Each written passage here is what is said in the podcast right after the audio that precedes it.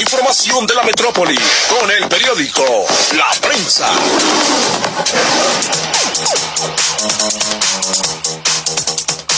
Les comento que la jefa de gobierno Claudia Sheinbaum eh, presentó el mecanismo de atención a la población en situación de calle y el protocolo para obras en proceso de construcción durante la contingencia por el COVID-19. El objetivo es no contagiar y no contagiarse. El secretario de Obras de la Ciudad de México, Jesús Antonio Esteve Medina, dijo que los trabajadores deben contar con las medidas de sanitización con gel, jabón, agua para lavar sus manos, además de contar con termómetros para medir la temperatura con los empleados. El objetivo es seguir el trabajo de manera segura para evitar que se pierdan los empleos tan importantes para la economía. Y también comentarles que para prevenir posibles contagios debido a la contingencia sanitaria por el COVID-19, el sistema de transporte colectivo Metro exhorta a los usuarios a que durante su viaje por las 12 líneas del metro mantengan las diferentes acciones de higiene indicadas en este transporte. Dichas acciones contemplan las recomendaciones que la jefa de gobierno Claudia Sheinbaum estableció a través de la campaña Quédate en casa, en la que el reto es no contagiar y no contagiarse por si es necesario viajar en el metro, pide a sus usuarios usar gel antibacterial y con base de en alcohol antes y después de sujetarse del pasamanos de vagones y escaleras, al estornudar cubrirse con el ángulo interno del brazo y evitar tocarse la cara, nariz, ojos y boca, solo en caso de padecer gripa o tos, utilizar el cubrebocas. También recomienda que al comprar o recargar boletos y tarjetas es importante desinfectarse las manos antes y después de esta acción.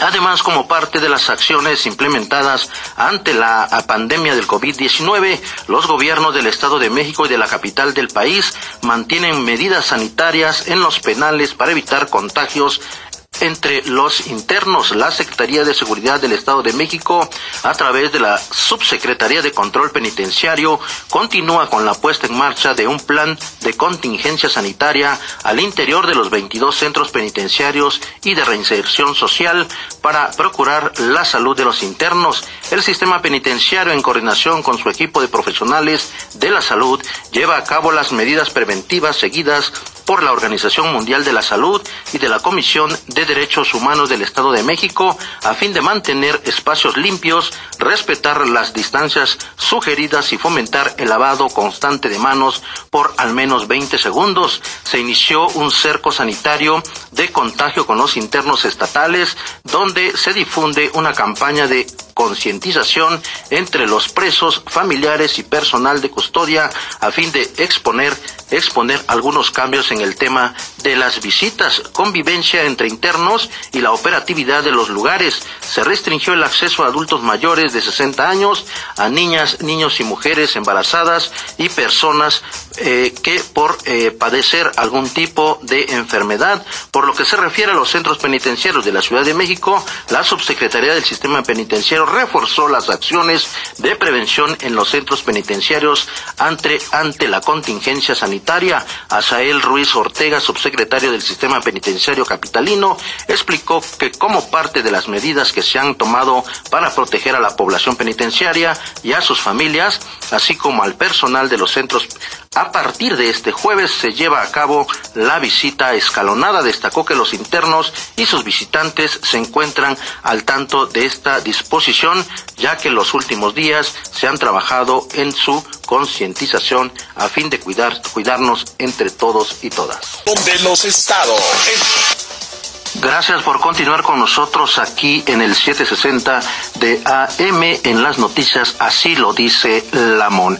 Y mire, comentarles que esta mañana eh, fue eh, en Chetumal, Quintana Roo, el exdiputado federal eh, Román Guzmán González fue, fue asesinado a balazos en el su rancho Las Mariposas, situado en la carretera Bacalar Reforma.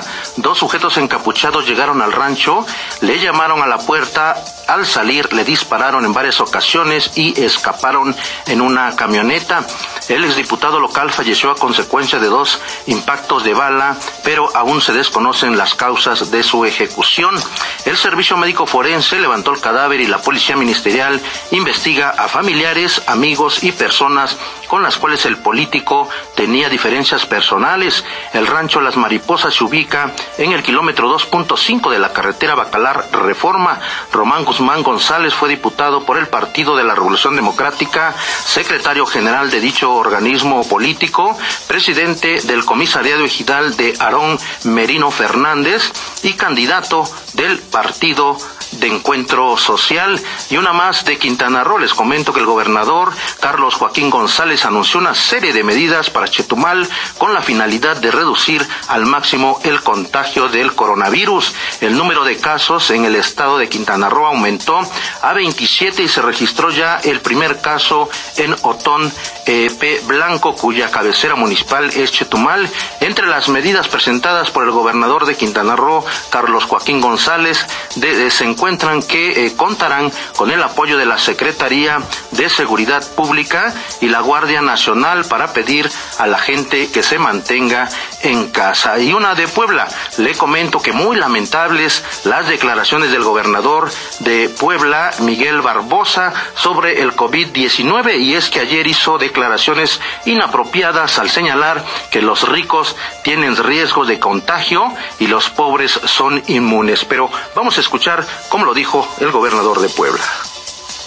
¿Quiénes están contagiados ahorita? Bueno, seguramente hay mucha gente que de los 40 personas, algunos son padres de familia, sí. La mayoría son gente acomodada, ¿eh? Si lo saben o no. Si ustedes son ricos, están tienen el riesgo. Si ustedes son pobres, no. Los pobres estamos, tenemos, estamos inmunes. Así lo dijo ayer en una conferencia de prensa donde las autoridades de salud informaron que en Puebla suman 38 casos del COVID-19. Lo más importante. Buenas tardes, buenas tardes amigos Radio Escuchas. Así es, eh, comentarles que suman siete las personas que han fallecido en México por el contagio del COVID-19. La última persona falleció este jueves a las 5 de la mañana en Jalisco, el gobernador jalisciense Enrique Alfaro Ramírez fue quien confirmó la muerte de la séptima persona por contagio del coronavirus en México y la segunda en el estado por el COVID-19. Se trata de un hombre que se encontraba internado en el Hospital Valentín Gómez Farías del Iste allá en Zapopan.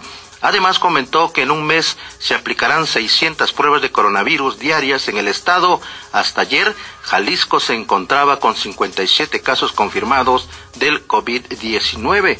Y también comentarles que esta mañana el presidente Andrés Manuel López Obrador pidió a los líderes del G20 no cerrar las fronteras, no imponer políticas arancelarias unilaterales y no usar el petróleo para afectar la economía por la pandemia mundial del COVID-19.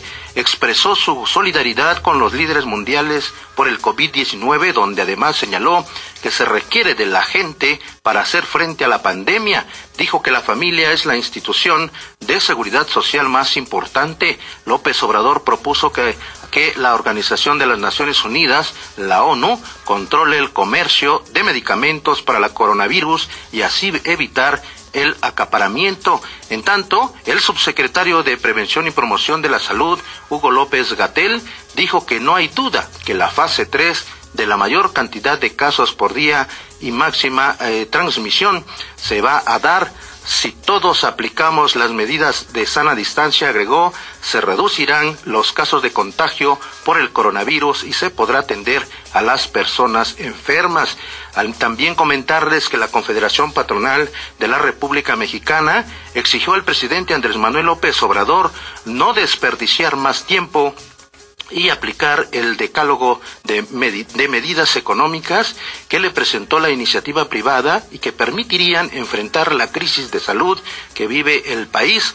Gustavo de Hoyos, presidente de la Coparmex, señaló que la propuesta le fue enviada al Ejecutivo Federal hace más de una semana y si esas acciones se aplican de manera oportuna, se podrán salvar la mayor cantidad de empleos de millones de mexicanos. Lamentó que el presidente López Obrador ha dejado dejado pasar mucho tiempo valioso y este se agota para tomar las decisiones ante la contingencia sanitaria que traerá consigo una grave crisis económica.